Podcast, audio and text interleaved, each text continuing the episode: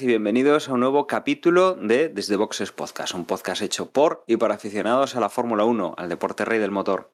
En esta ocasión vamos a hablar del segundo gran premio de esta temporada 2020, un gran premio, el de Arabia Saudí, que desde luego ha tenido de todo, casi yo creo que es la, la palabra, o sea, el tener de todo porque las circunstancias han sido, han sido muy curiosas y muy amplias. eh. Ya, ya no en lo deportivo, sobre todo en lo extradeportivo, ha habido mucha, mucho movimiento y, vamos, a, vamos a hablar de eso y vamos a hablar también de, de lo que yo creo eh, que ha sido uno de los grandes premios más bonitos y más entretenidos, eh, con el final más inesperado y más eh, disputado de los últimos años. Para sacarme de mi error o reafirmarme en, en, esta afirmación que acabo de hacer, tengo conmigo a Emma. Muy buenas, Emma. Hola, Dani, ¿qué tal? ¿Cómo estamos? Pues mira, decías que ha pasado de todo en este Gran Premio, segunda carrera de la temporada, y, y estaba pensando, solo le ha faltado que lloviera y ya entonces ya otra vez la realidad supera la ficción. Bueno, llover ha llovido, pero otras cosas. Algo ha caído del cielo. Y también tenemos a Juan. Muy buenas, Juan. Hola. Jo, pues yo tampoco me pareció que fuese. O sea, vamos a ver, me pareció espectacular en lo que es la lucha por el primer puesto. Pero después tampoco. Tampoco fue para tanto, no sé. Eh, bueno, ya, ya hablaremos, ya hablaremos. Venga, empecemos. Empecemos entonces. Pues lo primero, como siempre, vamos a comentar un par de noticias y luego nos metemos en, en, este Gran Premio de Arabia Saudí y contamos pues lo que ha pasado, lo deportivo, lo extradeportivo y, y damos nuestra opinión como, como dice Juan, ¿no? Que parece que tenemos cosas que, que, que discutir un poquito. Entre las noticias, eh, bueno, recordemos que Hemos tenido dos carreras ahora para, para, comenzar y vamos a tener un parón de 15 días. Este fin de semana no hay carrera y la siguiente nos iremos a Australia. Por primera vez en los últimos tres años eh, vamos a tener el Gran Premio de Australia. Recordemos que las ediciones del 2020 y 2021, por el tema del COVID, no se habían, no se habían disputado. Bueno, Australia pues eh, ha tenido unas medidas muy restrictivas con, con, el tema de los ingresos en el país y no, no han querido hacer este, este evento. Bueno, aparte, supongo que también tendrán unas restricciones importantes en cuanto a foros, a, a, los propios eventos, ¿no? Ya no solo que venga la gente de fuera, sino el cómo, el cómo juntar a los propios eh, ciudadanos de, de, Australia. Y en este Gran Premio de Australia, en este tercer Gran Premio de la temporada que se disputará dentro de dos semanas, ya tenemos confirmado, Emma, a Sebastián Vettel, que no ha podido correr los dos primeros eh, grandes premios de la temporada eh, por coronavirus.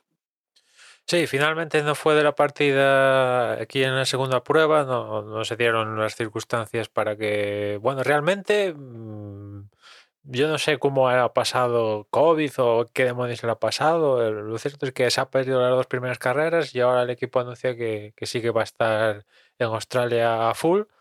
Con lo cual, pues, bueno, buenas noticias, ¿no?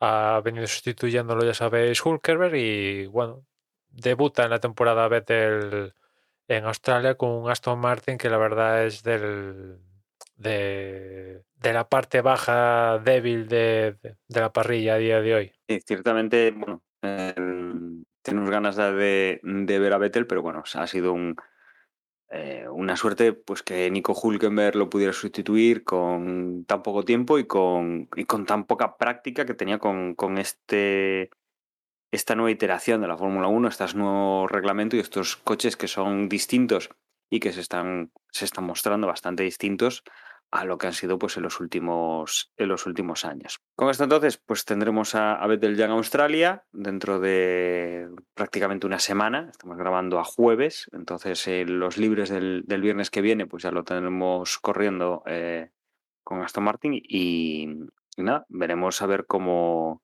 cómo reaparecen esta temporada y en este y en estos nuevos coches. Y la noticia que saltaba eh, yo creo que ya habíamos hecho alusiones a, a, ella hace, hace tiempo. Y no es otra que la recuperación de un gran premio que en su día pues, se habría celebrado en Las Vegas, en, creo que era en un parking o prácticamente en uno, en dos parkings de, de, de los hoteles de allí. Creo que, Emma, eh, corrígeme si me equivoco, bueno, pues tendremos a partir de 2023 esta carrera en Las Vegas nocturna y que además cogerá parte urbana en vez de ser, pues como decía, ¿no? en, un, en un aparcamiento. Sí, básicamente el principal punto así suculento de esto es que pasa por la avenida principal de Las Vegas, eh, Strip creo que se llama, donde están pues sus grandes casinos, el Bellagio, el César, el otro, el otro, el otro. Ese es el principal punto estelar y después pues inventan ahí un trazado con 14 curvas, una velocidad eh, teórica de más de 340 por hora, eh, 50 vueltas. Eh, después otras características especiales de este Gran Premio. Evidentemente va a ser nocturno y aparte va, se va a disputar el sábado en horario local.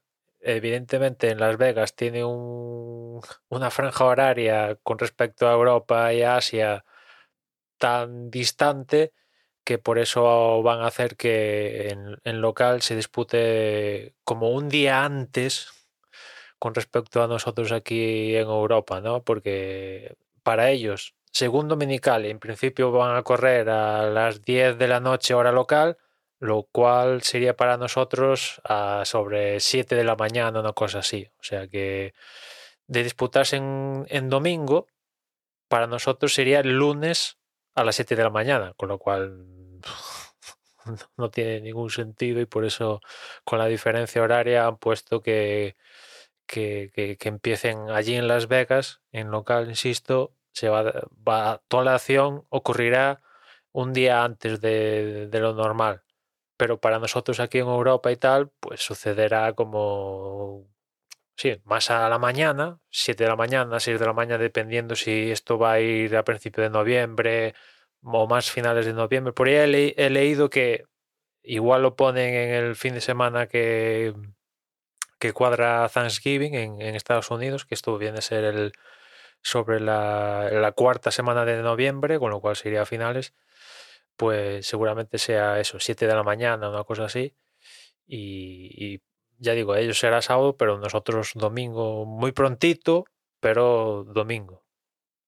¿Y por qué tiene que ser nocturna? Pues imaginas que sí. yo, yo me imagino que un poco por el espectáculo. Sí. Y también un poco igual por las temperaturas. Bueno, no te creas, ¿eh? el, el... Y pueden tener un problema con las temperaturas a ser precisamente nocturno. Es cierto que por el día, como haga calor en Las Vegas, directamente se, se derreterían los coches, los neumáticos, ¿no? Pero por la noche, por ahí he leído comentarios de que en esas alturas de, del año, cuando cae el sol, hace noche, hace un frío que pela. Las Vegas al final no deja estar en medio, o sea, es un desierto aquello. Ya sabemos la diferencia termal que hay en un desierto, ¿no? O sea que vamos a ver cómo que, sale. Que, que, tendrán que llevar la rebequita debajo del mono, ¿no? Sí, sí. Bueno, desde luego, a ver, la parte nocturna, obviamente, en Las Vegas eh, es súper golosa, porque ya no es que el circuito sea más o menos impresionante, es que, claro, Las Vegas es todo, todo luz, o sea, es un espectáculo de, de luz, está metidos los casinos por el medio, porque por lo que estoy viendo aquí, eh, está pues eh, lo que decías, ¿no? Los más grandes, el Caesars, el MGM, eh, todo este tipo de, de, complejos también un poco pues detrás de este gran premio y, y obviamente mmm, por la noche con, con, las luces, con los neones, desde luego este gran premio puede ser visualmente espectacular. O sea, hemos, visto grandes premios que sí, que la ciudad se ve, se ve todo muy bonito y tal, pero lo que puede ser Las Vegas de noche en, en una carrera así, seguro que, seguro que es muy espectacular. Entiendo que también, bueno, pues tendrá el tema de, de esos horarios para cuadrar con, con Europa y todo eso. Será un poco lo que lo que les lo que les pueda interesar, ¿no? Sí, ca- casi no va a haber, sobre todo en la avenida esta principal, casi no va a hacer falta poner focos y tal para iluminar la pista. En otras partes sí, sobre todo donde va a estar la línea de meta y box y todo eso, que es una zona básicamente sin nada. Si miras el mapa, ahí es donde van a construir trazado y aparte van a hacer todo el tema de, de boxes y demás, ¿no? Y ¿Qué, después- en ma- qué mapa estás mirando? La, la imagen que hay en la página de la Fórmula 1. No, un- una imagen de, de Google Maps con, con donde le han trazado el, el Ah. circuito y tal, ¿no? Tío, pasa, que es que lo que estoy viendo yo es una mierda en ese sentido. Y Es sí, que ni siquiera en la imagen que tienen en la o sea, en la página, te metes en la página de la Fórmula 1 y, y directamente no ves el circuito. Hay dos curvas que no sabes cómo son. Me imagino, Sí, quiero que- pensar que son una especie de chica. sí, exactamente, ahí es donde va la chica, porque el resto no tiene mucha, mucha cosa. Es un circuito mm, anti este el que, tío, por Discord. anti que anti lo que hemos tenido aquí este pasado fin de semana, ¿no? Sin curvas ciegas, súper plano, porque esa es otra aquí en Las Vegas. Si no estoy mal yo equivocado, es más plano que vamos. Imposible. O sea que no va a haber ni alturas. Es, un desierto eso, o sea sí, que- Sí, sí, o sea que veremos cómo le sale la jugada, ¿no? 2023 ya tenemos la primera prueba. Lo he intentado buscar, pero no sé cuántos años ha firmado, aunque teniendo en cuenta que medio que el promotor es Liberty, o sea que aquí puede estar al infinito este, esta carrera.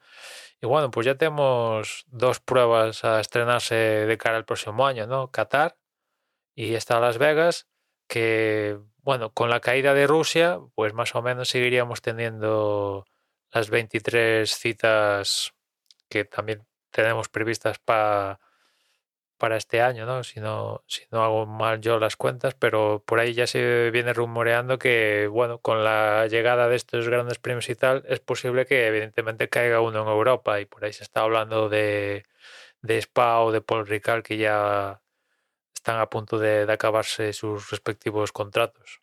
No, no creo que tengan, no te- creo que tengan para sacar a Spa, ¿eh? Desde luego se perdería, se perdería un circuito muy interesante. Además Y está recién remodelado. Sí, sí, lo estaban remodelando ahora, estaban. Sí, estaban ya han con- acabado de con la remodelación.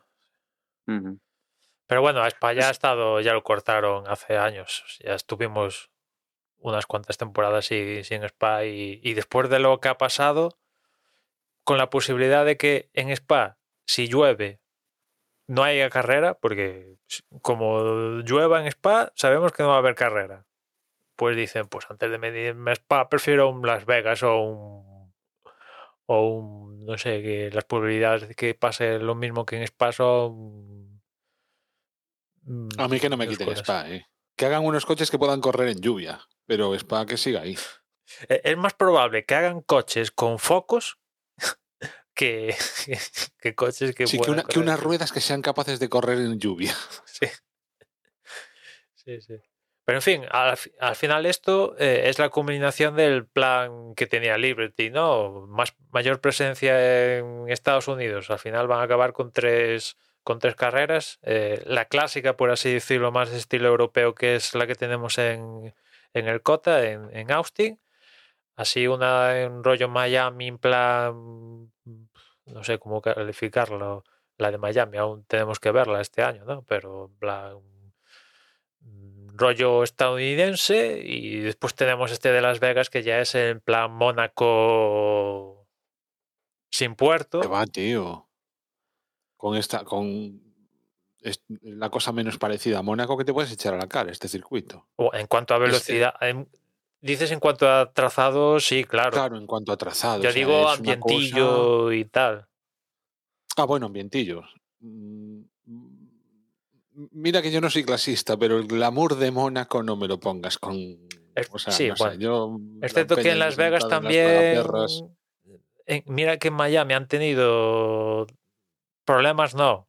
Lo siguiente, para que tener luz verde para, para el- tener que al final haya carrera, que los vecinos, que si el condado no sé qué, que hicieron lobby. Y este Las Vegas lo debían haber firmado hace temporadas, pero por una cosa u otra han querido primero Austin, después Miami y ahora este.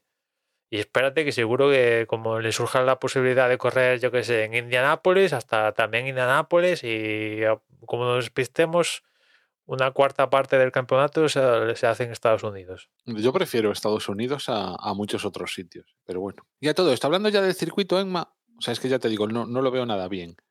Pero entonces, em, la, o sea, toda la zona de boxes y tal está entre la curva 14 y la curva 1. Es que es como muy poquito espacio, ¿no? El que hay ahí. O los Ahora boxes no te- empiezan ya antes. No te sé decir dónde empieza la zona de boxes exactamente porque los planos que nos han dado es algo plan vago. De hecho, en la imagen oficial no se ven ni las últimas curvas. Con eso ya te... Como tú decías, es en No, plan... la última sí, pero la, la, 12, la 11 y Sí, la las 12 previas, no- las previas a que es donde hay una chica, dices, ¿qué, qué, qué- qué tipo de mapa es este donde no se ven... De hecho, eh, no se ven tres. No se ve ni la 11, ni la 12, ni la 13. Sí, ha- han preferido poner ahí un edificio, que debe ser un hotel de la, de la hostia ahí, ¿no? En la avenida esta famosa, pero las curvas esas, que justamente una chica, que es de lo que habla en el texto, pues lo tenemos que, que, bueno, que Se ver en otros sitios. Pero- No, es que, es que se me hace raro. O sea, justo con todos los pedazos rectas que tienen aquí, que la salida esté donde tiene, vamos, si la curva es la 1, pues es la que es la primera que te encuentras según salen. Pues es, o sea, es como un trocito muy corto. No sé, es, se hace raro, ¿no? Es casi como el sitio, mm, el recuncho del circuito mm, que menos te imaginarías que, que está a la salida, es pues donde la han puesto. Es como raro. Pero bueno, Es que han tenido que ponerla ahí porque evidentemente construir unos boxes y tal en, claro, en, el, en esa otro- zona dices, hostia, Pero ¿dónde yo pu- que, hombre, pero el, el trazado haberlo hecho distinto, digo yo. Bueno, no sé. Tampoco Bueno, es que ya sabes no, cómo es ahí el urbanismo y tal. Serían curvas de 90 grados y a cholón. O sea, aquí al menos hay, una curva, un intento de curva ahí en plan parabólica. Bueno, que vamos a ver cómo sale eso y tal, ¿no? El resto son todas curvas mm, estándar de andar por casa. Hombre, da la sensación de que se va a poder adelantar en este circuito. Hay sitios, ¿no? O sea, Hostia, la, recta para el DRS, o sea, podrían poner dos tramos de DRS uno después del otro, si quisieran, ¿no? da. Eh, pero yo qué sé, pues la curva, una, dos- la 5, es que si nos adelanta aquí, ostras, entonces tenemos un problema serio, ¿eh? Depende un poco La del 1 coche, la ¿no? también es un sitio donde yo creo que se podrá adelantar. Quizá en. La 9 no es más difícil porque como vienen de la curva es más complicado, pero. Pero vaya, o sea, aquí estuviera, ti- tiene buena pinta. O sea, quiero decir, o sea, da la sensación de que va a ser un trazado divertido.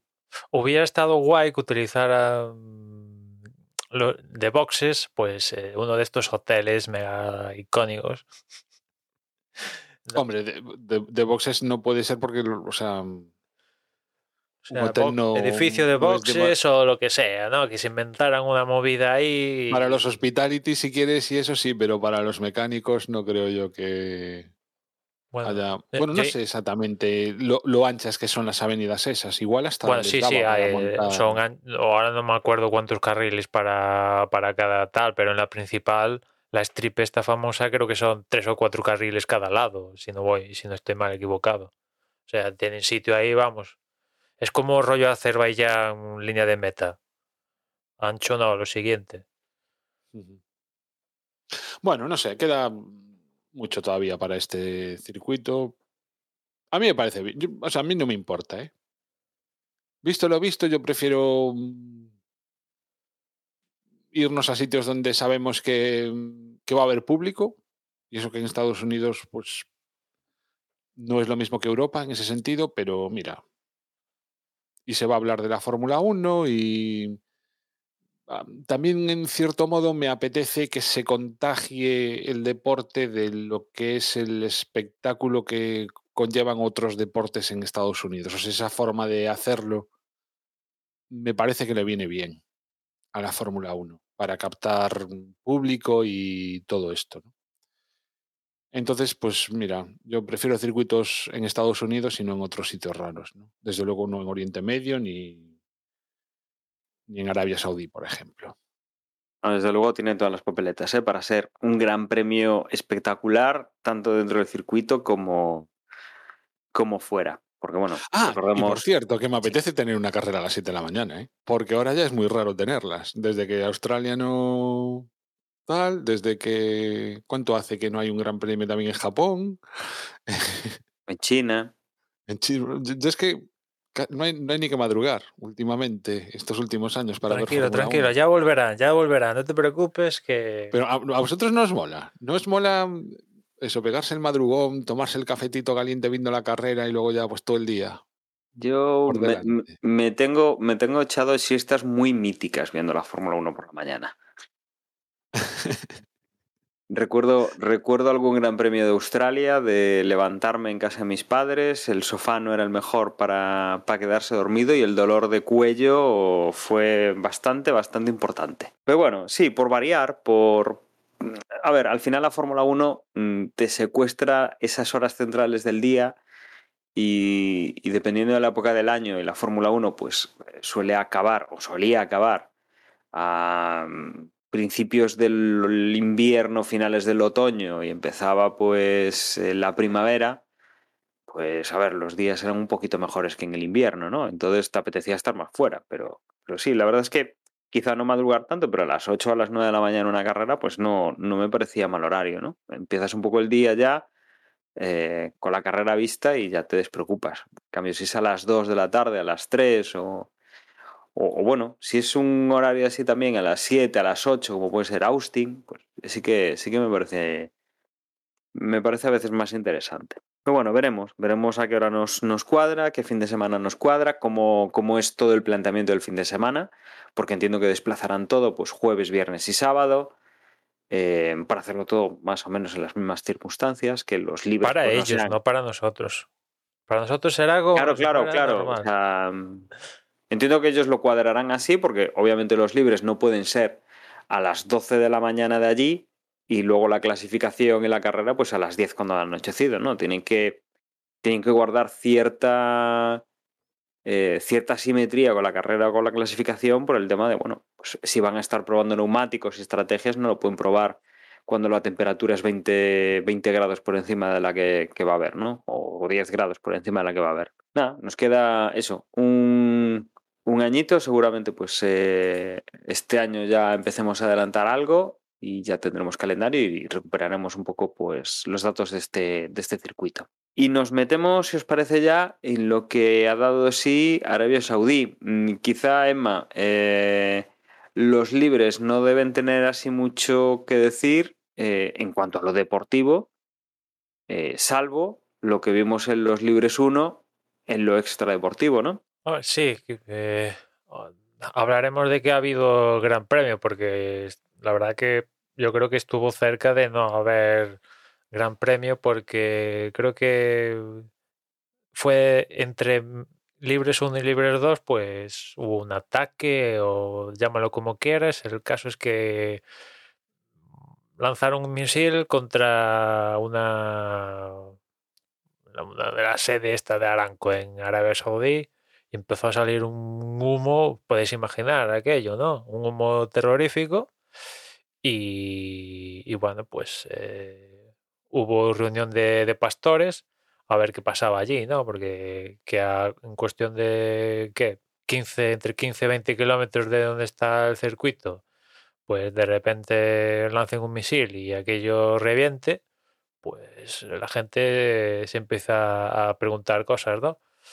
Eh, al final, por unanimidad o no unanimidad, decidieron correr después de más de cuatro horas de reunión con pilotos, jefes de equipo, Dominicali, eh, autoridades de allí de, de, Arabia y tal, decidieron, decidieron correr, ¿no?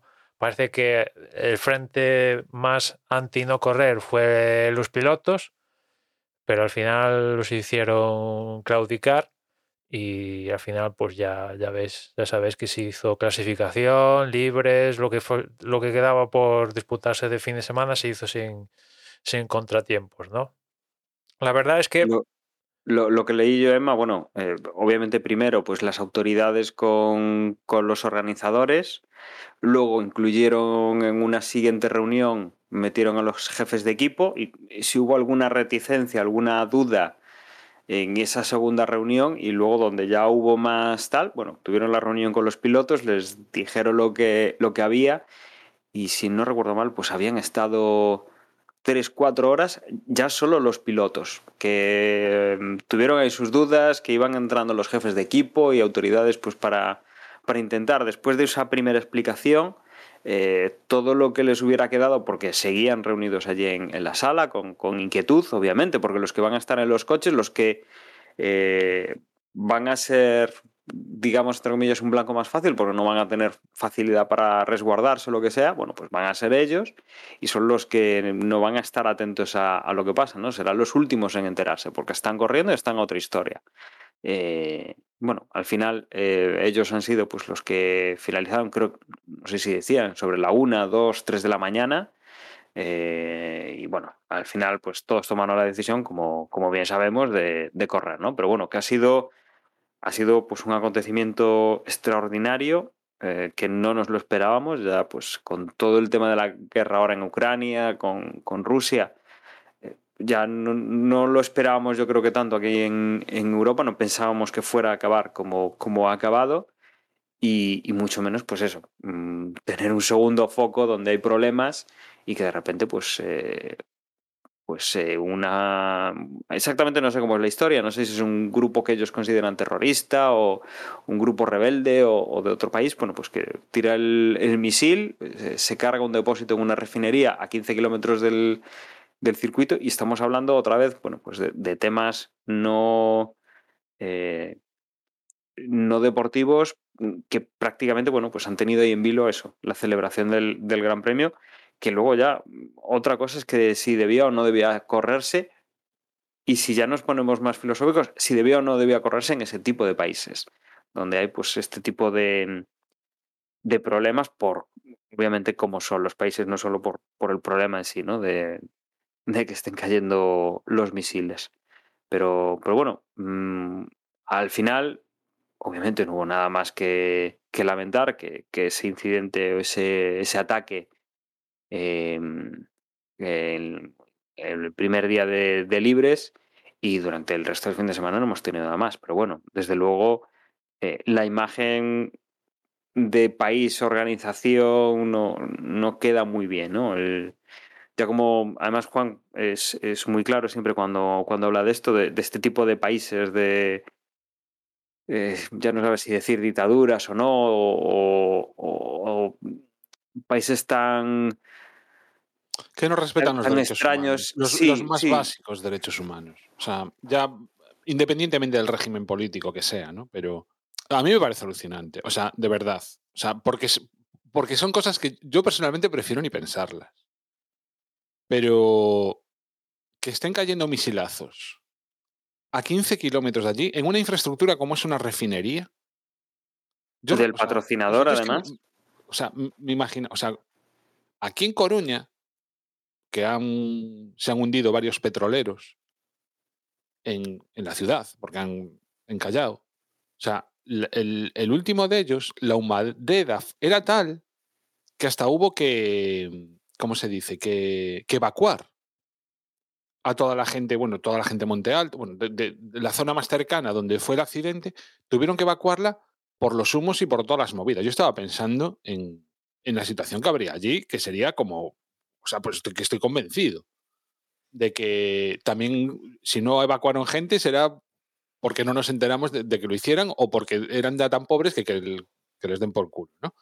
Pero mm, o sea, de verdad, a mí me parece alucinante que en, un, en, un, en, esas circunstancias, ya no que se corra Fórmula 1, sino que absolutamente cualquier tipo de deporte a nivel internacional se permita que, se dé. Pero bueno, ya son cosas que dices, pues mira, mm, tragar una más y, y, como dices tú, Dani, es que lo raro es que ya se esté corriendo allí de principio. Claro, porque decía Botas, le preguntaron y tal, la verdad que los pilotos eh, tampoco contaron mucho de, de, lo que le contaron en la reunión ni nada, pero Botas un poco fue uno de los pocos que contó algo, dijo que vale, muy bien, eh, imaginemos que no corremos, no podemos hacer aquí plan chasquido y, y, teletransportarnos a otro sitio, ¿no? Sino que aquí sí, igual yo piloto, pues puedo coger un avión y en tres horas estoy en Mónaco.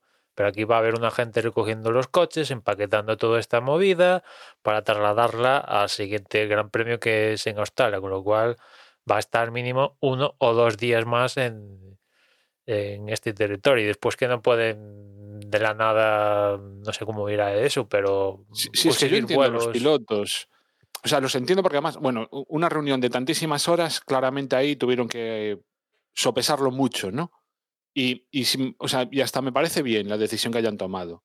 Pero es, es, que el tema es, ¿qué hacían corriendo allí? ¿Que es el primer misil que les cae? Es la primera vez que ocurre esto. Claro, el problema no era no previsible es, que suceda. ¿Yo qué queréis que os diga? Es que no sé qué, se, qué hace la Fórmula 1 corriendo allí más que mmm, hacer caja. O sea, es así. Sí. Y por eso que, que, el problema no es cómo solucionar esto, sino que la, la, solución era no ir ya de partida a estos a este tipo de, de, de países, ¿no? Porque ya metido en, en la situación, pues claro, no, no, de repente no puedes trasladar no sé cuántas personas componen el paddock, pero yo qué sé, por poner un número así random, 300, así en plan, hala, venga, mm, nos vamos. Y en cuestión de una hora estamos fuera del país, pues no, no es tan fácil. No, desde luego, no ha estado exento esto de, de polémica y de, y, y de mucho, mucho comentario externo incluso pues a, a la Fórmula 1, ¿no? Como, yo creo como que ha habido poquísima polémica, ¿eh? Pero poquísima. No, a. Ver, yo, o, sea, y, o, sea, de verdad, o sea, sinceramente, eh, si es en, o sea, lo normal hubiera sido que absolutamente todos los telediarios abrieran con esto, que, ¿entiendes? Que se hubiese montado un mogollón que trascendiera de la Fórmula 1. Eso hubiera sido lo normal. Está claro que lo único que puede parar una carrera de Fórmula 1 es la lluvia. Ni misiles, ni hostias en vinagre. Nada. Pues desde luego, nada, nos dejaba un fin de semana eh, que empezaba de una forma curiosa. Luego, Emma, no sé si alguna cosa que destacar ya directamente lo deportivo en, en este viernes o nos vamos a clasificación. Bueno, sí, durante viernes sí que hubo alguna repercusión de problemas que van empezando a tener los equipos, ¿no? Por ejemplo, Alfa Tauri y también en Alpine la unidad de potencia de Fernando Alonso se la ha tenido que, cambiar porque hay problemillas. En Alfa Tauri, ahora no me acuerdo qué piloto, pero se pasó unos libres sin, sin, sin, sin dar vueltas. O sea, ya hay determinados equipos que ya tienen alguna, alguna peguita con el tema de, de unidades de potencia y, y, cajas de cambio. Por cierto, cajas de cambio que este año ha cambiado el modelo, sino que ahora las cajas de cambio hasta ahora iban por eventos consecutivos, tenían que aguantar una serie de eventos consecutivos y ahora esto ha cambiado y funciona el mismo sistema que, con los diferentes elementos de la unidad de potencia hay, ahora no me acuerdo cuántos, mm, seis cajas de cambios para toda la temporada y los equipos la administran y en cuanto rompen esto, pues sanción el canto, ¿no? Eh, ha cambiado el modelo para, este año. Y, metidos en clasificación ya, en, en la Q1, pues eh, se quedaron Sunoda, Latifi, Hulkerberg, Albon y Hamilton, que sin lugar a dudas eh, fue una de las imágenes de, de la clasificación. Y yo, así quedándose por rendimiento puro, hay que remontarse, por lo que he leído, a 2009, sin, habiendo descontando carreras en lluvia, eh, banderas inesperadas, contratiempos inesperados.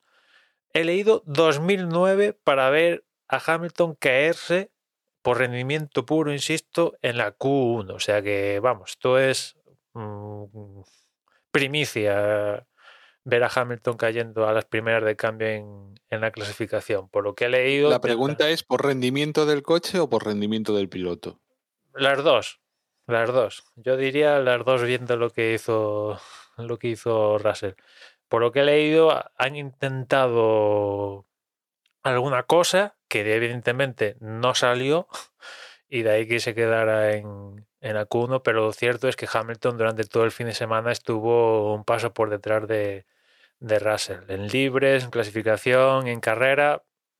En un momento estuvo a un segundo, en otro momento, por ejemplo, en carrera estuvo más cerca de, de él, a escasas dos, tres décimas por ritmo en algún momento de la carrera. También iba a, a diferente estrategia, pero Hamilton estuvo por detrás en esta ocasión de, de Russell. Y después ya en la Q2 tuvimos otra de las imágenes de la clasificación, ¿no? Que fue Mick Schumacher, que otra vez conseguía pasar a la, a la Q2 y a las primeras de cambio, trompazo, accidente morrocotudo de, de Schumacher, se paraba la sesión bandera roja, lo trasladaron al hospital, pero bueno, sin, sin consecuencias físicas, se dio un buen porrazo, sus 33 Gs de, de choque, destrozó el hash, pero él, él estuvo, estaba bien, consciente en todo momento sí que hubo hay un momento donde no enseñaban imágenes, que qué pasa, porque hay tanto secretismo, parecía, no sé, ostras, hay tanto secretismo, no sé, igual tío está muy mal de verdad, pero no sé. Yo creo que incluso se pasaron de, de, de, la raya, ¿no? Con tanto, hostia, pues si tío está gastando bromas aquí al personal, que sí, que tiene que hacer un, un chequeo, evidentemente se acaba de dar un trompazo a casi 300, es normal hacerse un chequeo, ¿no? Pero el tío está, está bien, ¿no? O sea, se- tampoco hace Bueno, falta... tan, tan, tan bien no estaría cuando no pudo correr al día siguiente. O No, él sí que podía haber corrido. por, Él sí que podía haber corrido la, la prueba. eh, Ya, pero, o sea, sí, pero con el cerebro mm, el hostiazo que se pegó, si llega a tener probablemente, o sea, si, si llega a tener otro accidente durante la carrera, pues a lo mejor las consecuencias ya no son tan. O sea, Él sí que podía haber corrido la prueba. Lo dijo él mismo, va. Eh, Ha sido una decisión de Haas que no ha decidido hacer el coche de nuevo. Y por eso no, Pues no, yo no ha estado Mick Schumacher en carrera. pens- pensaba que había sido por, por, por decisión médica. O sea, o sea, de que aunque el tío quiera correr, que pues que sería por una cuestión de esas, ¿no? De que en caso de volver a tener un accidente, pues las consecuencias podrían ser mucho más graves que en, que en un momento normal, porque el trompazo fue serio, las cosas como son. Y como dices tú, pasó tanto tiempo sin tener imágenes que decíamos, joder, yo es que, no sé, si es que además es más tranquilizador muchas veces verlo. Yo no digo recrearse, ¿no? En, en, en- los aspectos morbosos, pero una imagen del tío levantando el dedo o, o simplemente una repetición para ver exactamente qué es lo que ha pasado, pues tampoco pasa nada. No hace, vamos, no sé, a mí me pareció un poco ridículo por parte de la Fórmula 1, muy porque es que además eso sí, en el momento que ya estaba bien, entonces venga, el onboard, no sé qué, no sé cuánto. ¿Qué pasa? Que la única diferencia está en si se muere una persona o no. Hombre, obviamente es, es un hecho diferencial, sin duda.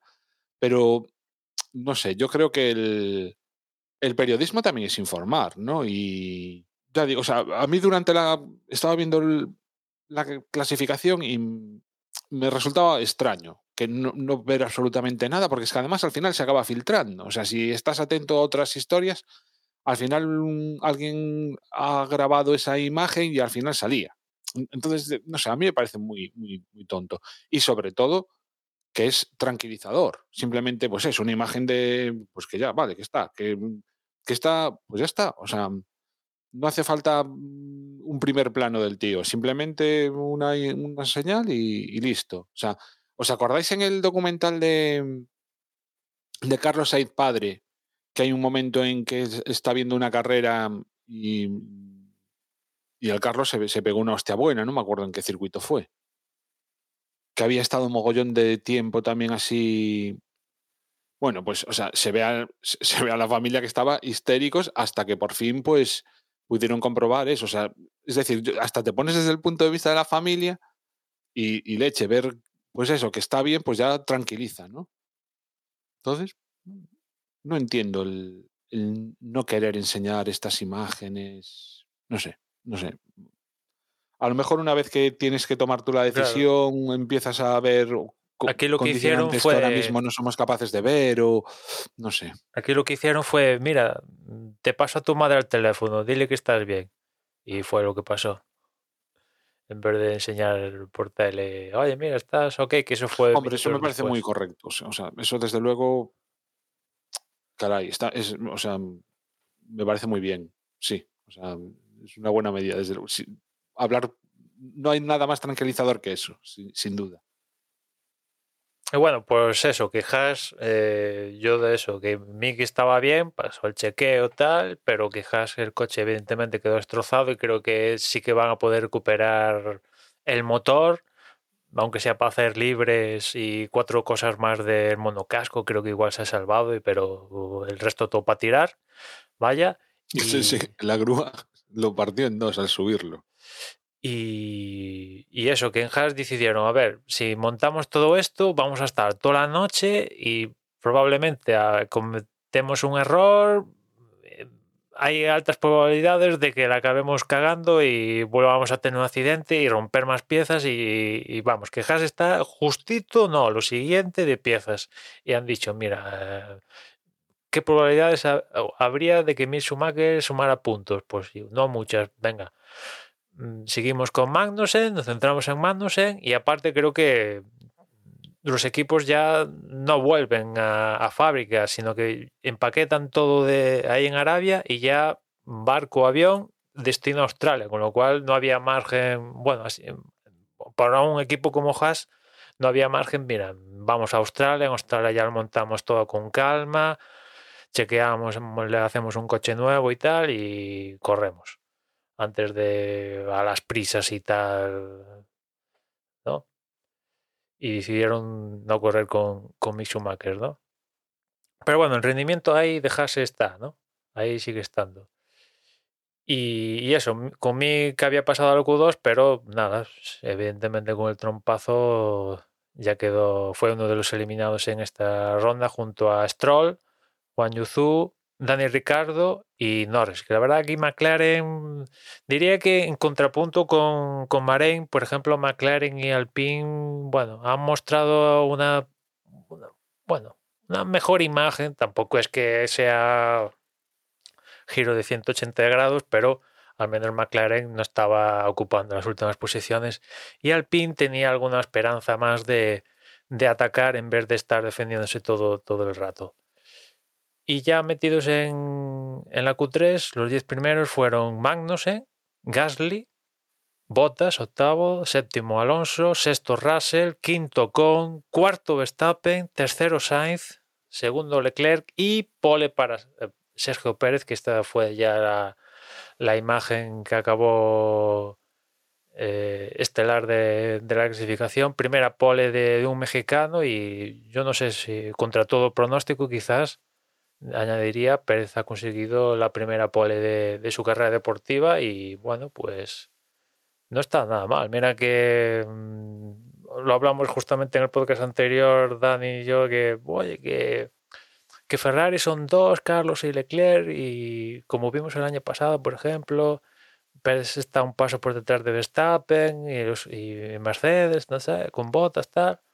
Y mira tú por dónde, justo Pérez se ha enchufado aquí en, en, Arabia, ¿no? Consiguiendo la pole. Después hablaremos de lo que le sucedió en, en carrera. Y bueno, muy entretenido porque nada, la diferencia entre Red Bull y Ferrari, pues nada, muy, muy escasa, ¿no?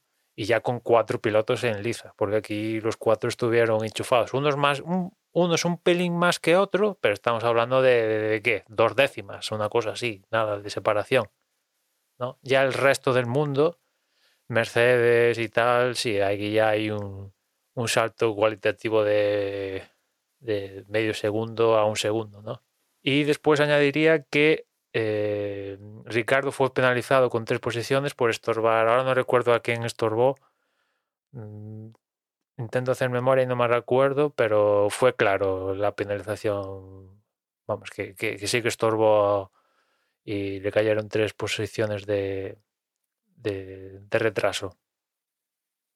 no recuerdo mal, aquí ya se había pedido eh, o ya se había comentado con los pilotos en las sesiones previas que bajar el tiempo de vuelta en, la parte final del circuito es un circuito relativamente rápido, con lo cual eh, que tuviese mucho cuidado porque no se podía hacer eso de rebajar tanto la velocidad para abrirte hueco por delante si vas a estorbar los de atrás. Entonces eh, ya era algo que se preveía que podía pasar y como bueno, dices, ¿no? De Ricciardo que, que le cayó la sanción rápidamente. Bueno, y si nos vamos al domingo, a la carrera, eh, una carrera que, que, desde luego yo creo que nos va a dar un rato largo de lo que hablar, ¿no? Teníamos a Checo Pérez saliendo en primera posición, eh, los, eh, los Ferrari, los Red Bull, son los cuatro coches que, que por lo visto pues en, esto, en este inicio de carrera vamos a tener ahí arriba y era pues donde nos centrábamos un poco. Eh, teníamos una salida bastante limpia. Aquí pues eh, todos los pilotos yo creo que están haciendo lo máximo por no meterse líos en, en, las primeras curvas, por no chocarse unos con otros. Ya lo vimos en el primer Gran Premio y lo vemos en este, en este segundo. Quizá quien de los cuatro de arriba salió un poquito peor ha sido Leclerc, ha sido un poquito peor que su compañero de equipo un Carlos Sainz que intentaba meterle el coche con muchísimo respeto, con lo cual pues no, no consiguió rebasar a su compañero, al monegasco Leclerc, y esto lo ha utilizado eh, Verstappen pues, para pasar a, a, Carlos y meterse en la tercera posición. La verdad es que, bueno, Ferrari obviamente se han tenido que respetar mucho, es importante llegar al final de la carrera y, y si Leclerc pues, no pudo empujar todo lo que pudo empujar, pues eh, quedaron, quedaron con esa, esa pérdida de Sainz y la posición la mantuvo Leclerc. ¿no? Aquí, desde luego, Verstappen eh, fue más pillo. A partir de, tener estos cuatro pilotos en, las primeras posiciones y más o menos estabilizados, eh, la lucha se hacía más interesante por la parte media de la, de la parrilla. Quizá durante las primeras vueltas lo, más interesante ha sido, y, y además comentado, y, se han dado pues eh, explicaciones, se han, bueno, han, corrido bastantes ríos de tinta sobre eh, lo que ha pasado en el equipo, eh, en el equipo Alpine. Esteban Ocon por delante, Fernando Alonso por detrás, sexto y séptimo respectivamente. Y se veía pues que Fernando tenía un poquito más de ritmo que el piloto francés. Y esto se ha traducido pues en una lucha muy vistosa, muy interesante, en la cual bueno, pues hemos tenido acciones más ajustadas, menos ajustadas. Eh, en uno de los casos, pues eh, Fernando Alonso intentaba pasar en la recta de meta eh, pegado al muro y Ocon pues le, le, cerró en el último, en el último segundo.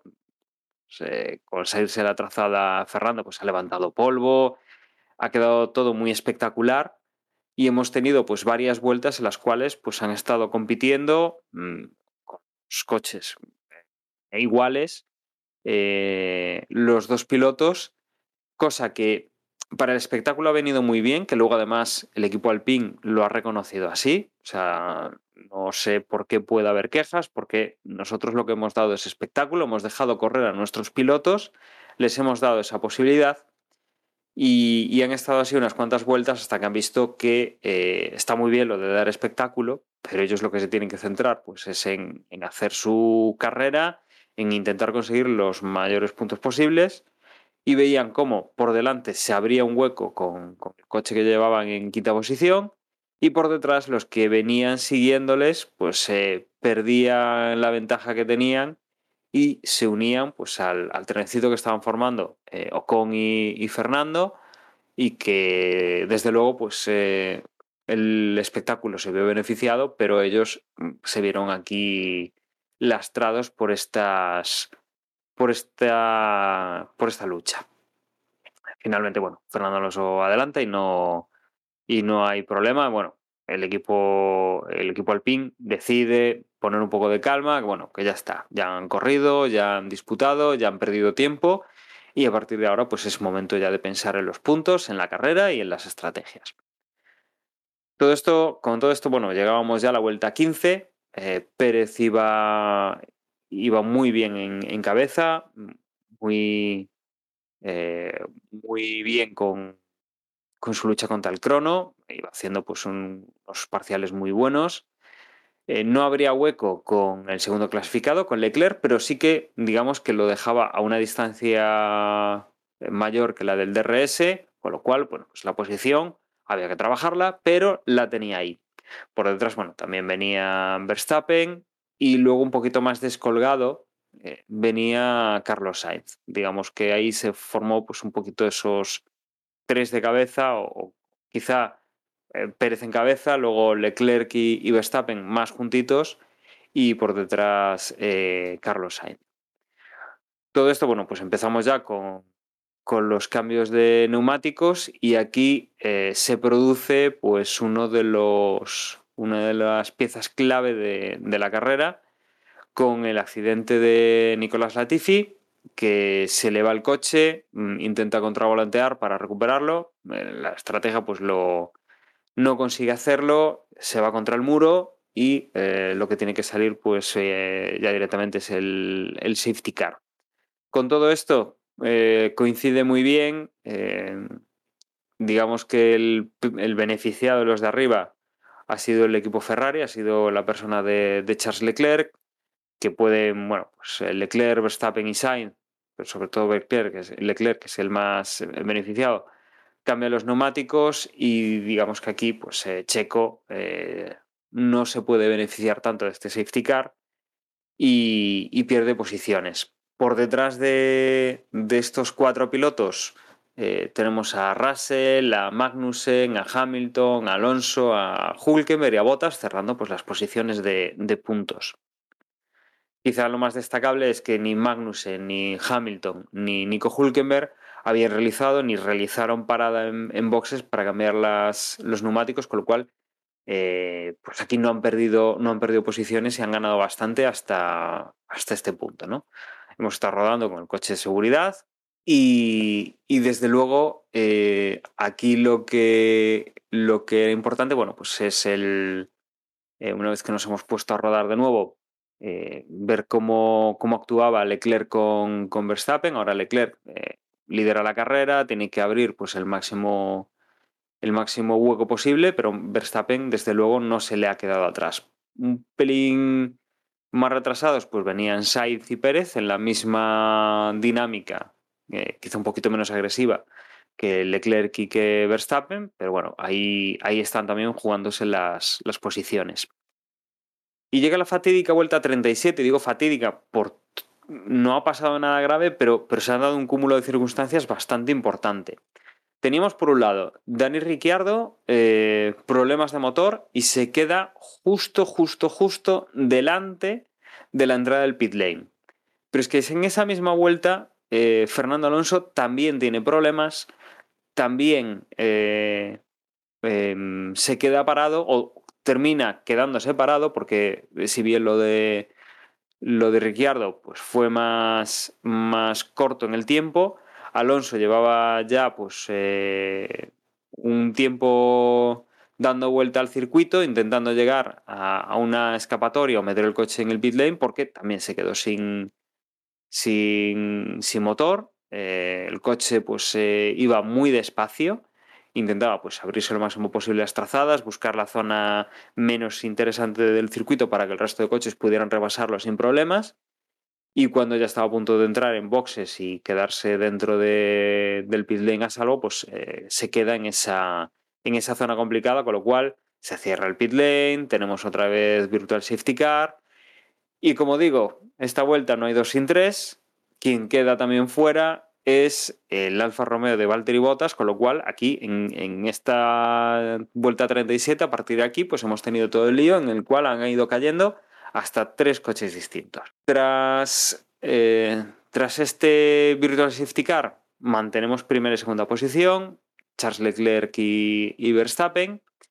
Sí que tenemos pues un poco de polémica, ya que, bueno, pues eh, Sainz cuando aprovecha para cambiar neumáticos sale a pista con banderas amarillas, obviamente, pero eh, digamos que llega la, a la línea del, de... Bueno, hay una línea que, tienen que cruzar y que hasta ahí se podrían adelantar, pero pasada esa línea ya no, y el que tiene el coche por delante cuando sale de boxes es, eh, Carlos Sainz y, luego justo la rebasa eh, Sergio Pérez, pero bueno, Sergio Pérez está ya dentro del circuito, con lo cual, bueno, pues digamos que aquí como que hay un adelantamiento, aunque Sainz está saliendo de los boxes, eh, hay un adelantamiento, Pérez se pone en tercera posición y Sainz en cuarta.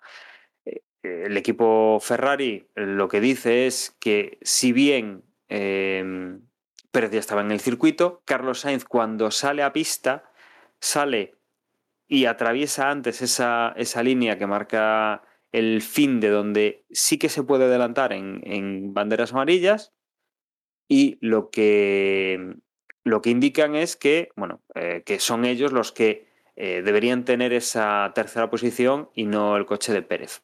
Recordemos que aquí, bueno, se cambia el tema de la normativa, de cómo tienen, cómo tienen que interpretarlo los equipos. Antes, dirección de carrera te decía, mira, hemos visto las imágenes, tú tienes que ceder el paso a, a tu competidor, tienes que devolverle la posición y tienes tres vueltas para hacerlo, si no vas a ser penalizado. Bien, ahora lo que hacen es los equipos tienen que decidir si han infringido o no sus pilotos el, reglamento y mandarles ellos eh, tomar una acción. Si no, si no la toman y dirección de carrera decide que lo que tenían que haber hecho es devolver la posición, pues habrá sanción directamente. Ya no es dejarla pasar, sino ya hay sanción. Con lo cual, aquí lo que ha pasado es, se ha retomado la carrera con Pérez en tercera posición, pero eh, en el momento que han reanudado la carrera, es cuando el equipo le ha dicho a Pérez que, que deje pasar a, Carlos y Carlos ha colocado en tercera posición. Hablaba el madrileño de que no le habían dado la, posibilidad de salir detrás de Verstappen e intentar atacar directamente a Verstappen, sino que ha tenido que atacar a, a Pérez, que lo ha dejado pasar pronto, pero, pero vamos, que ha estado protegiendo a su compañero en, en Red Bull. Y a partir de aquí, bueno, pues la, la carrera ha ido con esos tres en, en, primeras posiciones. Leclerc, Verstappen, un poco por detrás Sainz, eh, luego Pérez, y a partir de ahí, quinto era Russell con, con el primero de los dos Mercedes, por detrás Ocon, Lando Norris y, y Gasly. ¿no? Aquí teníamos pues eh, muchos intereses en, en, conseguir puntos los máximos posibles, pero bueno, estos obviamente ya no, no participaban en la batalla por el, por el podio. Y la parte más emocionante y, que llega a la carrera y, quizá la más eh, sorprendente en alguno de los, de los lances que hemos tenido es a falta de unas siete vueltas, es cuando Max Verstappen decide que lo de ir segundo con él no, no va, que tiene claro más o menos cómo puede atacar a, Leclerc, lo tiene, lo tiene muy cerca de, su monoplaza y a partir de aquí decide... Eh, darle todo, darle toda, poner toda la carne en el asador e ir a por el monegasco. Recordemos que en este circuito había una zona que es la zona de, curvas y de, digamos, más aerodinámica, que era propicia a Ferrari, y la zona de velocidad, la zona de las rectas, más propicia para, para el coche de, de Red Bull. Total, que tenemos pues lo que ya hemos visto en otras ocasiones el Red Bull más rápido en la zona de DRS de la recta de meta. Llegamos a la siguiente parte del circuito y es Leclerc el que tiene el coche más rápido y puede volver a, recuperar su posición con, con, Verstappen. Con lo cual, hemos visto que a la primera pasa esto, pero a partir de aquí hemos visto una serie de acciones, desde luego, bastante curiosas. ¿Por qué? Porque lo que no les interesaba, o lo que no le interesaba sobre todo a Verstappen, es llegar con el DRS eh, en la zona de la recta de, meta, conseguir adelantar a Leclerc y que luego sea Leclerc el, que le vuelve a, a, arrebatar la primera posición. Con lo cual, hemos visto cómo en alguna de las de los de estos últimos giros tanto el Ferrari como el, el Red Bull frenaban justo antes de la línea de detección de DRS para ver quién era el que no tenía DRS en la primera oportunidad para que no se produjese para que no se produjese este, este efecto, ¿no? De Verstappen adelanta y, luego, eh, luego Leclerc lo, lo, recupera. Y en esas hemos estado, ¿no?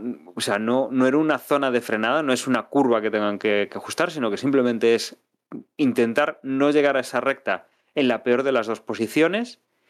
Y desde luego eh, nos ha dado pues aquí un, pique bastante entretenido. Finalmente, eh, Verstappen sí que consigue hacerle la triquiñuela a, Leclerc. Eh, consigue adelantarlo en la línea de, de, recta en buenas condiciones y ya eh, digamos que Leclerc no es capaz de alcanzarlo y en las siguientes curvas ya no, no lo tiene a tiro para, para, poder, eh, para poder volver a recuperar esa primera posición nuevamente. Las últimas vueltas tampoco es que hayamos visto que, Leclerc tirase la toalla, la verdad es que ha estado competido, pero finalmente Verstappen entraba en primera posición. Segundo ha sido Leclerc a menos de un segundo, a prácticamente medio segundo de, del piloto holandés. Ya por detrás entraba Carlos Sainz en tercera posición a 8 segundos, todavía disputando un poco la vuelta con, con Pérez, aunque desde luego no ha sido tan ajustado como los dos primeros. La diferencia pues ha estado en prácticamente tres segundos entre Sainz tercero y Pérez cuarto. Pérez que bueno, tenía la carrera con todo a su favor, salvo que bueno, pues los coches de seguridad es lo que es lo que tiene, ¿no? Que son una lotería y, le han hecho pues perder esa posible primera posición y, y, ha caído a la cuarta. A partir de ahí, Russell entraba en quinta posición. La verdad es que muy bien con, con el primero de los Mercedes. Ocon entraba sexto después del, del batagazo de, de, la mecánica de Alonso. En séptima posición entraba Lando Norris. En octava entraba Pierre Gasly. Noveno era Kimi Magnussen. Y en décima posición, sumando un punto, el segundo de los Mercedes, eh, pilotado por, por, Hamilton. Luego por detrás de ellos entraba Su eh, con el Alfa Romeo. Detrás, en decimosegunda posición, Nico Hulkenberg, decimotercero era Lance Stroll y decimocuarto era Alexander Albon. Fuera de carrera, como decíamos, en la famosa vuelta 37 más o menos, pues ya habían quedado Ricciardo, Alonso y Botas. Y antes Latifi con el accidente y Yuki Tsunoda, que bueno, no había ni, ni podido iniciar la, la, carrera. Yo aquí me centraré en, tres cosas. La primera de ellas, eh, duelo Red Bull-Ferrari, en este caso los cuatro pilotos, eh, muy bien, entretenido, en este caso pues Sergio Pérez que llevaba la carrera controlada, pues fruto del safety car, que eh, bueno, es cierto que, que, bueno, en este circuito pues eh, puedes sospecharlo que en algún momento puede salir, ¿no? Pero en qué preciso momento es difícil y bueno, pues le tocó a él bailar con la más fea en este caso y, bueno, lo adelantaron los tres, ¿no? Fruto de, de, que él paró en condiciones normales y el resto pues eh, entraron con Virtual que después se transformó en, en Safety Car, que por cierto a este respecto joder, estamos cerca ya de, de completar la ley Latifi que dice accidente de Latifi que acaba en safety car, victoria automática de Verstappen. Ostras, ya es la segunda vez en tres carreras. Hostia, estamos ya cerquita de, que esto ya sea una, una ley, ¿no? Y, nada, con respecto a esto también, el tema del safety car y tal entre Carlos Sainz y Sergio Pérez, que al final sí, Red Bull le dice a Sergio Pérez que le devuelva la posición a Carlos Sainz. Yo aquí que. Mira que en la anterior carrera dijimos en el podcast, mira que pues aquí primera carrera y la nueva dirección de carrera, pues es cierto que tampoco hubo ningún punto de conflicto que, que juzgar, pero bien, ¿no? Teniendo las circunstancias. Y aquí, por ejemplo, este detalle yo creo que es eh, posible y exigible decir la, la dirección de carrera que aquí había que actuar, no, no, esperar a que, vuelva a reprenderse la marcha de la carrera y, y que Red Bull le devuelva la posición. Aquí se está favoreciendo al a- más que infractor, se está favoreciendo a unos y perjudicando a otros, porque como comentaba Dani, no es lo mismo hacer la renovación tras safety car con Carlos detrás de Pérez que como tenía que haber sido Carlos detrás de Verstappen. Ya no, no, no aseguro que Carlos hubiera metido el coche a Verstappen o tal, pero no sé, vete tú a saber, igual sí, no lo vamos a saber nunca, ¿no? Pero eso nunca llegó a materializarse y yo creo que es, bueno, a- al instante que sucedió lo de a ver quién había cruzado la línea del Safety Car 2, al instante ya esto estaba clarísimo lo que había pasado, o sea, se demoraron un tiempo innecesario y yo creo que es perfectamente solucionable y, y sí que hay puntos de esta nueva dirección de carrera de, bueno, nosotros no dijimos nada, que, que actúen los equipos y los pilotos, ya dependiendo de cómo actúen, ya pues si creemos que no han actuado bien, pues le cascamos en la sanción. Eso pues puede estar a favor, pero aquí yo creo que, vamos, es que fue una cuestión de Es que detalle. eh, eh, eh, incluso, mm, o sea, es imposible que en este caso Sergio eh, Checo Pérez supiese quién, si tenía que ceder el puesto o no. Claro, claro, por eso decía que aquí E- Era imposible. Y los equipos, pues quizá tuvieran algún. alguna. O sea, las repeticiones que, que tuvimos todos, pues eso es para tomar la decisión. Pero desde luego, viendo la tele, yo no tenía absolutamente claro que hubiese pasado. Daba la sensación de que sí, de que había pasado Carlos, pero yo no. O sea, quiero decir, era una situación claramente en la que. eh, es que era si- la propia dirección de carrera la que tiene que tomar la decisión porque es que es imposible que, que un. O sea, es, sí, sí, lo sí. lógico sería, yo soy Red Bull y en absoluto le digo que, que le deje pasar por- porque no tengo claro que sea así. En en primera instancia, perfectamente. O sea, ni- ningún problema que hayan pasado 600 metros y, mm, y Pérez siga por delante, pero no sé cuántas vueltas pasaron tras safety car y hasta que la reanudación esto no se devolvió. O sea, Ya, ya, pero lo que quiero Emma, a lo que voy, que es que dejarle de- decirle al equipo, haz lo que tú consideres, en este caso, no es justo en absoluto. Hmm. Porque no, no hay posibilidad, o sea, quiero decir, no hay un, el equipo, ni el equipo ni el piloto, desde luego el piloto muchísimo menos, no tienen mm, la, o sea, no, no tienen pruebas o no, no, no saben realmente lo que ha sucedido.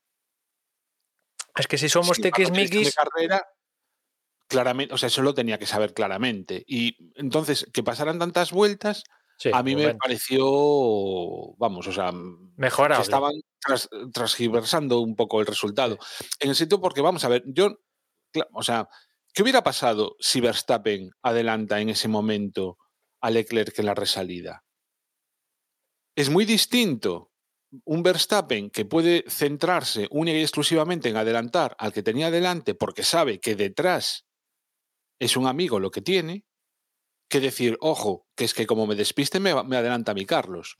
Con lo cual, la situación era total y absolutamente diferente de estar Carlos entre Verstappen y, y Checo que sin estarlo. Con lo cual, vale, que al final, pues probablemente la situación no, no va a ser, hubiera dado lo mismo. Probablemente, no lo sabemos, pero quiero decir, hay que tener mucho cuidado con esas cosas. Y, si esto, en vez de ocurrir en la segunda carrera, ocurre en la última, pues imaginaos el lío. Y es que si, si somos tiquismiquis, técnicamente Sergio Pérez adelanta a Carlos Sainz en periodo de safety car. Esto equivale a una sanción, no me fastidies. Si somos tiquismiquis, eh, Efectivamente.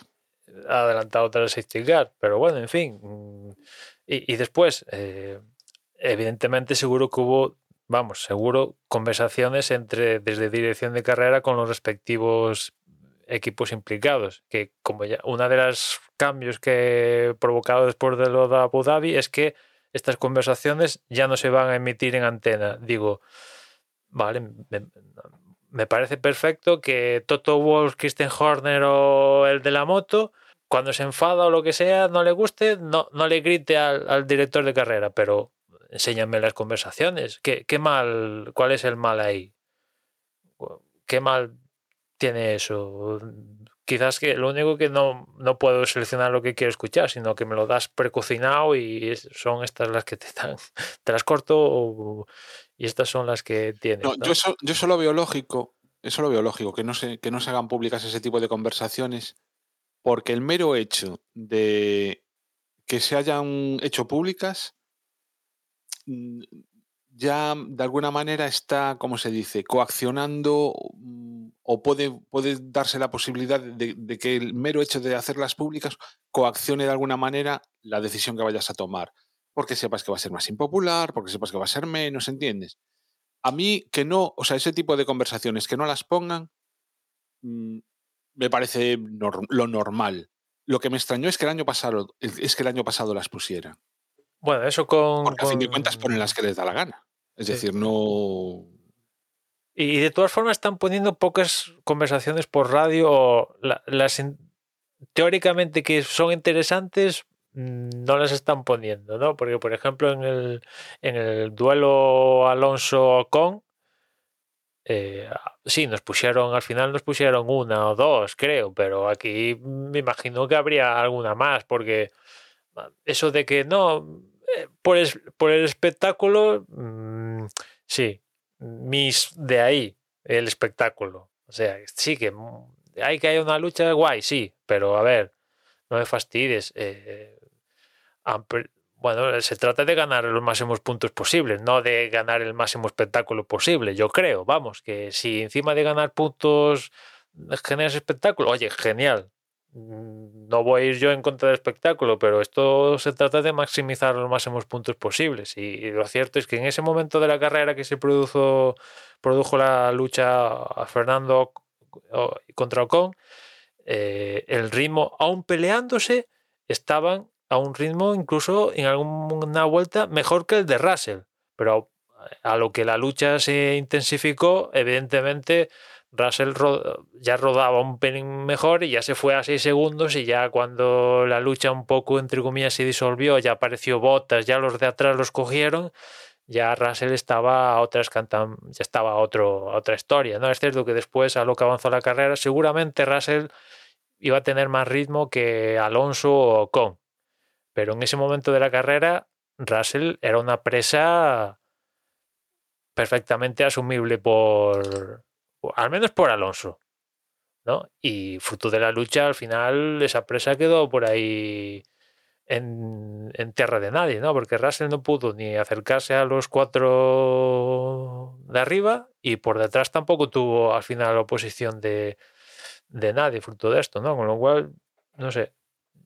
No sé qué, cómo lo ha gestionado Alpine, pero yo creo que afortunadamente no hubo ningún toque, ni por suerte, por suerte no hubo ningún toque y bueno, vale, pero joder, mm, yo creo que se puede gestionar eh, un pelín mejor esto, ¿no? Y después culminado con, con el fallo de- del coche de, Fernando, ¿no? Que iba camino de probablemente ser sexto, una cosa así. Y bueno, el coche lo dejó tirado y, y ese sexto al final lo acabó heredando Esteban Ocon, pero una, una lástima. Y, y ya por último, pues, que, que iba a comentar, Eh, pues el, el, desfalco este que en un momento de la carrera tuvimos de, la misma, ¿no? Eh, De repente cae Alonso, cae Ricardo, cae Botas, Botas que la verdad me está gustando mucho en este inicio de, de temporada con, con Alfa Romeo. No sé, es lo típico de que... Hasta, hasta parece que adelanta más fácil. Sí, sí, o sea... Con el Alfa Romeo que con el Claro, Mercedes es- el año pasado lo que- muchas veces. lo que solemos comentar muchas veces, de que un equipo como Mercedes, Red Bull o Ferrari, hacer un tercero eh, no tiene nada de extraordinario, te pagan para hacer eso como mínimo, y en cambio haces un sexto, un séptimo, octavo con un Alfa Romeo, o con un Alfa Tauri o con esto, y dices, hostia, pues ni tan mal, ¿no? Y encima peleas por los cinco primeros, ya te sales de las tablas, pues un poco esto es lo que está sufriendo Botas y la lástima es que le falló al final el, el coche, ¿no? Pero la verdad que estaba, estaba bien, ¿no? Y seguramente esta Fórmula 1 eh, es uno de los grandes beneficiados, ¿no? Que poder estar un pelín más, más cerca, que ya sabemos que él es uno precisamente de los que más le costaba con los anteriores coches, ¿no? Y, una lástima, ¿no? Y, y ahora sí, por último, Hamilton. Hamilton que poco a poco la carrera yo creo que sí que dentro de lo que es el fin de semana en global, la mejor versión de Hamilton la vimos en carrera, eh, pero bueno, al final, por cuestión de segundos, cuando salió ese virtual, ahora no me acuerdo quién lo provocó, creo que fue el, toque de Albon y, Stroll, si no recuerdo mal, el que provocó ese virtual al final, o en ese momento donde eh, teoría podía haber parado. Igual me estoy columpiando, ¿no? Porque como ya han pasado tantos días de la carrera cuando estamos grabando esto, igual me estoy columpiando, pero el caso es que salió un virtual. No, perdón, perdón, ya sé lo que pasó. Fue cuando, cuando pasó lo de Ricardo, Botas y Alonso, que justamente Ricardo y Botas, Ricardo y Alonso acabaron parando el coche definitivamente en, la entrada en boxes, con lo cual se tuvo que cerrar eh, la, el paso por boxes y, y, ahí estaba, sí que consiguió pasar, creo que Magnussen y algún otro que justo cuando se cerró, pues ya estaban. Es que estaba dentro ya. Ya estaban dentro, pero eh, casi lo mismo le iba a suceder a, a, Hamilton. Y cuando le dijeron entra, pues ya había pasado 300 metros la, la entrada a boxes, ¿no? Y ahí se le fue la oportunidad perfecta para entrar en boxes, cambiar neumáticos y, y mínimo estar detrás de, de, Russell en la parrilla, pero no pudo ser. Ya entró después de, de, que la situación ya no era idílica y al final consigue ser décimo, que preguntaba por radio al acabar la carrera y por ser décimo dan puntos. Pues sí, dan un punto, pero claro, él evidentemente esto sabe a muy poco y si en la anterior carrera yo lo de Mercedes no lo veía tanto como problemas, para problemas era lo de lo de McLaren, eso sí que eran problemas, hombre, ya esto ya esto ya sí que son más problemas, ¿no? O sea, porque quedarse en la Q1 mm, este ya es un Mercedes más que más que terrenal, ¿no? No sé si van a poder enjuagarlo y, dar el salto a pelear con Ferrari y Red Bull. ¿eh? Pues bastante de acuerdo con todo lo que has dicho, realmente. Mm, ahora mismo no, no se me ocurre ya casi nada más que añadir. Simplemente decir que lo, que decíamos al principio, a mí no me pareció tan buenísima carrera, ¿eh? porque me pareció que estuvo muy entretenido el principio, sobre todo con la, con la pelea de los Alpine, que también estoy de acuerdo con vosotros en que Alpine debería hacérselo mirar, porque no hubiera sido nada raro que se hubiese quedado uno, incluso si me apuras, los dos coches fuera al principio y, estamos al principio de la temporada y no sé, me parece que no es momento para andarse con esas tonterías. Además de que el año pasado daba la sensación de que había como muy buen rollo, incluso entre Alonso y Ocon. Como empecemos a ver este tipo de maniobras dentro de las carreras, ese buen rollo se va a acabar seguro. Y Alpine no creo que esté en una situación ahora mismo como para poderse permitir mucha tontería.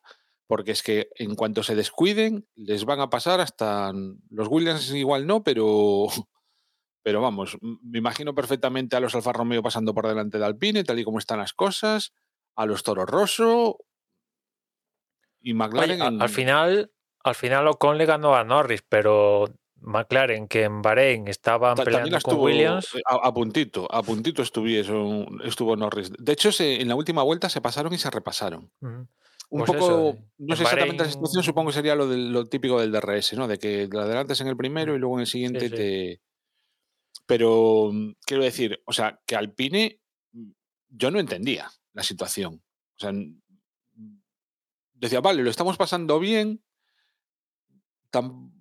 pero vaya, yo soy el yo soy de Alpine y, y tengo muy claro que o, o bien le, di, le, digo a Fernando, Fernando, te quedas detrás, o bien le digo a Ocon, Ocon, Fernando va con más ritmo que tú, que te pase. Claro, Porque eso, además, fue, final- eso se lo dijeron a Ocon, pero ya cuando habían Después, perdido seis Claro, segundos. cuando ya, justo, cuando ya no.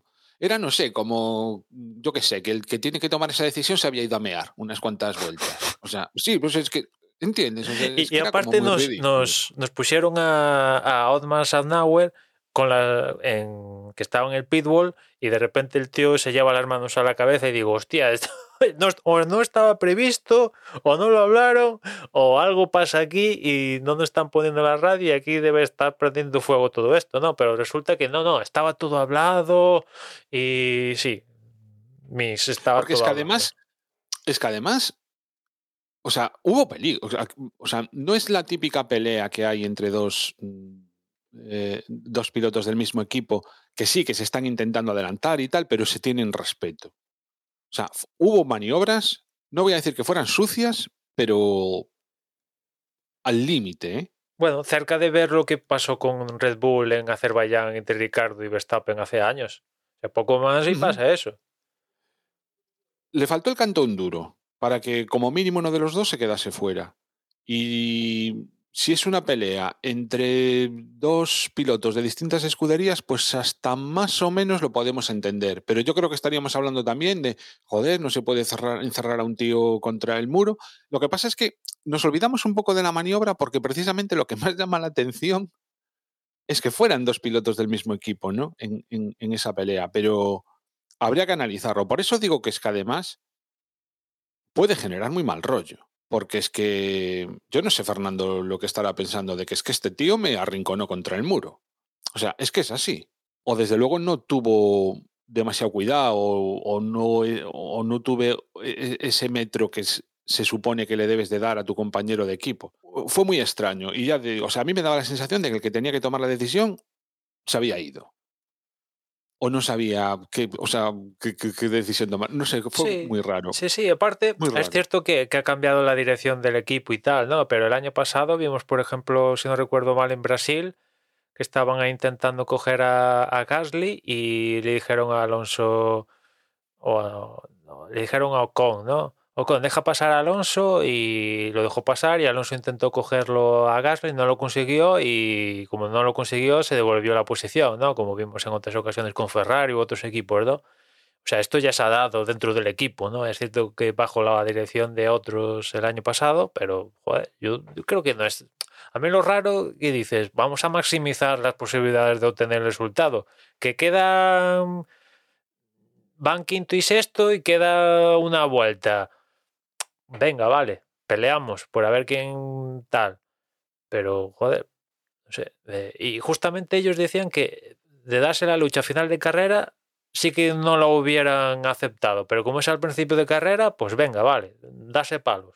Bueno, y desde luego lo que sí que fue muy bonito, muy bonito o, muy disfrutable al menos fue el final de la carrera, sobre todo porque estamos hablando de que la lucha en esta ocasión es por el primer puesto y no por el por la séptima posición como estábamos acostumbrados estos últimos años a que realmente la chicha de la carrera o, lo entretenido estuviese ahí detrás. En este caso no.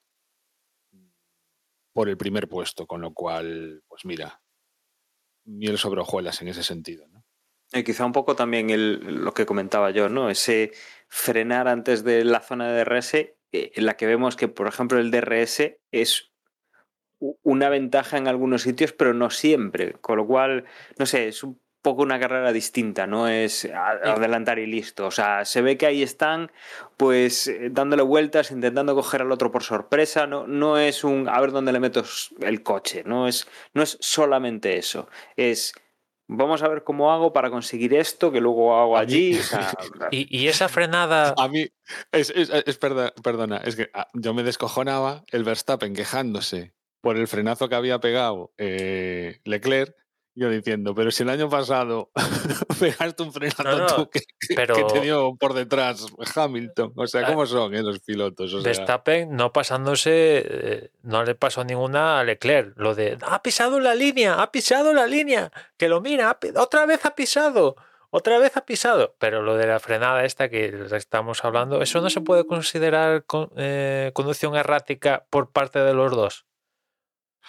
Eh, yo no sé, podemos hablarlo, pero, jolín, Si el año pasado pegó un frenazo el que, que el Hamilton, pues eso le llegó a dar. Que por cierto, ahora que decías de, de pisar la línea, me vino a la mente.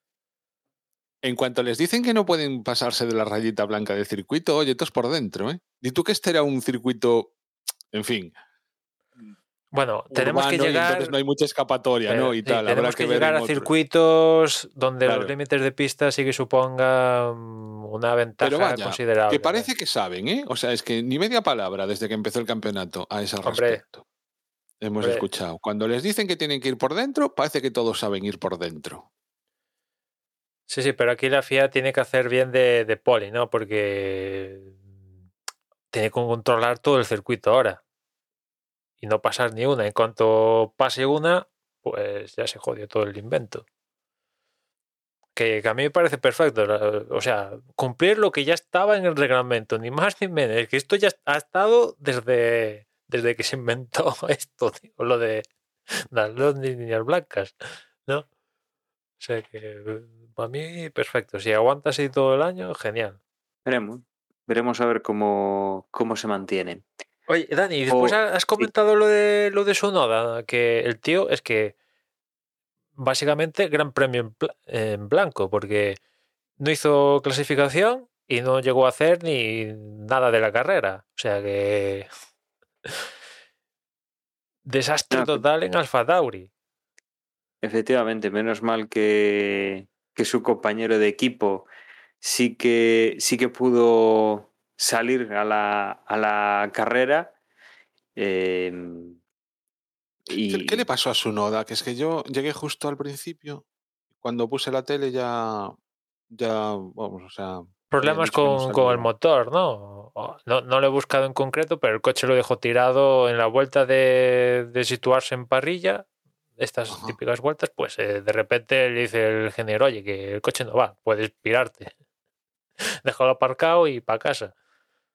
Y la- en la clasificación es que tampoco hizo ni, ni, ni nada. Cero patateros o nada. O sea que ese coche está maldito. Pues de luego, curioso fin de semana del, del japonés. Si os parece, hacemos un resumen de cómo vamos en el Mundial para situarnos. Eh, un Mundial que sigue comandando en pilotos Charles Leclerc con 45 puntos. En segunda posición está Carlos Sainz con 33. Tercero está Verstappen con 25. Cuarto Russell con 22 puntos. Quinto es Hamilton con 16. Sexto es Ocon con 14 puntos. Séptimo es Sergio Pérez con 12, los mismos que tiene Magnussen en la octava posición. Noveno es Valtteri Bottas con 8. Décimo Lando Norris con 6. Un décimo es Yuki Tsunoda con 4 puntos, los mismos que tiene Pierre Gasly, su compañero de equipo, en la posición número 12. Décimo tercero es Fernando Alonso con 2. Decimocuarto es Su con un punto. Y a partir de ahí, ni Schumacher, ni Stroll, ni Hülkenberg, Albon, Ricciardo o Latifi han puntuado todavía esta temporada. En cuanto a constructores, Ferrari ya saca una buena ventaja al segundo clasificado, es primero con 78 puntos. El segundo clasificado, por tema de regularidad, es Mercedes con 38 puntos, uno más que Red Bull, que tiene 37. Cuarto es Alpine con 16 puntos. Quinto es Haas con 12. Sexto es Alfa Romeo con, con 9. Séptimo es Alfa Tauri con 8 puntos. Octavo es McLaren con 6. Y están Aston Martin y Williams que todavía no han inaugurado su, su marcador.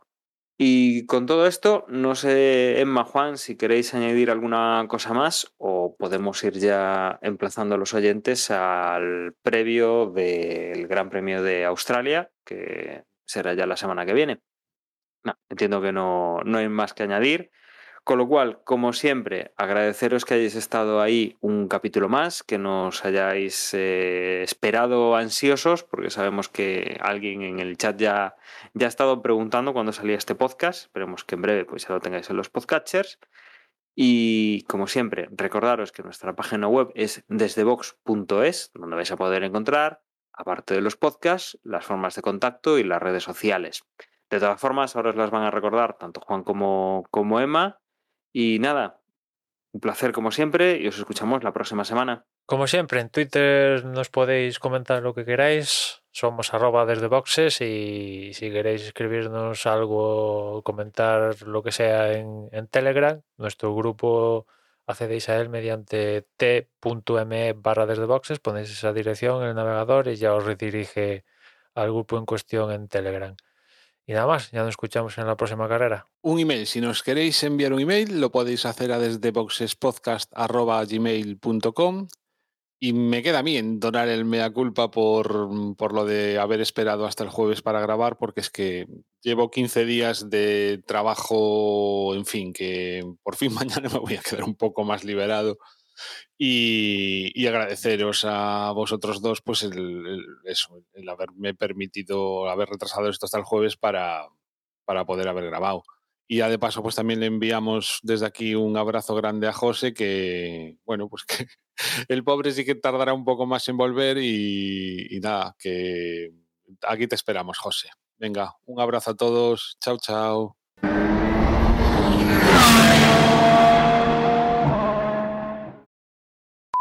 Tenéis todo ya en para grabar, ¿no? Eh, sí. Sí. Vale. Bien, pues grabamos. No, no, no en- espera un segundo. Espera, espera. Voy a acercarme la mesa para tener el botón de ¿Lo tenéis todo? Sí, no. Parece mi sobrino. Sí, no. ¿Quieres? Sí, no. ¡Hala! Venga, no protestes tanto. No, el que protestaba era, era Osvaldo.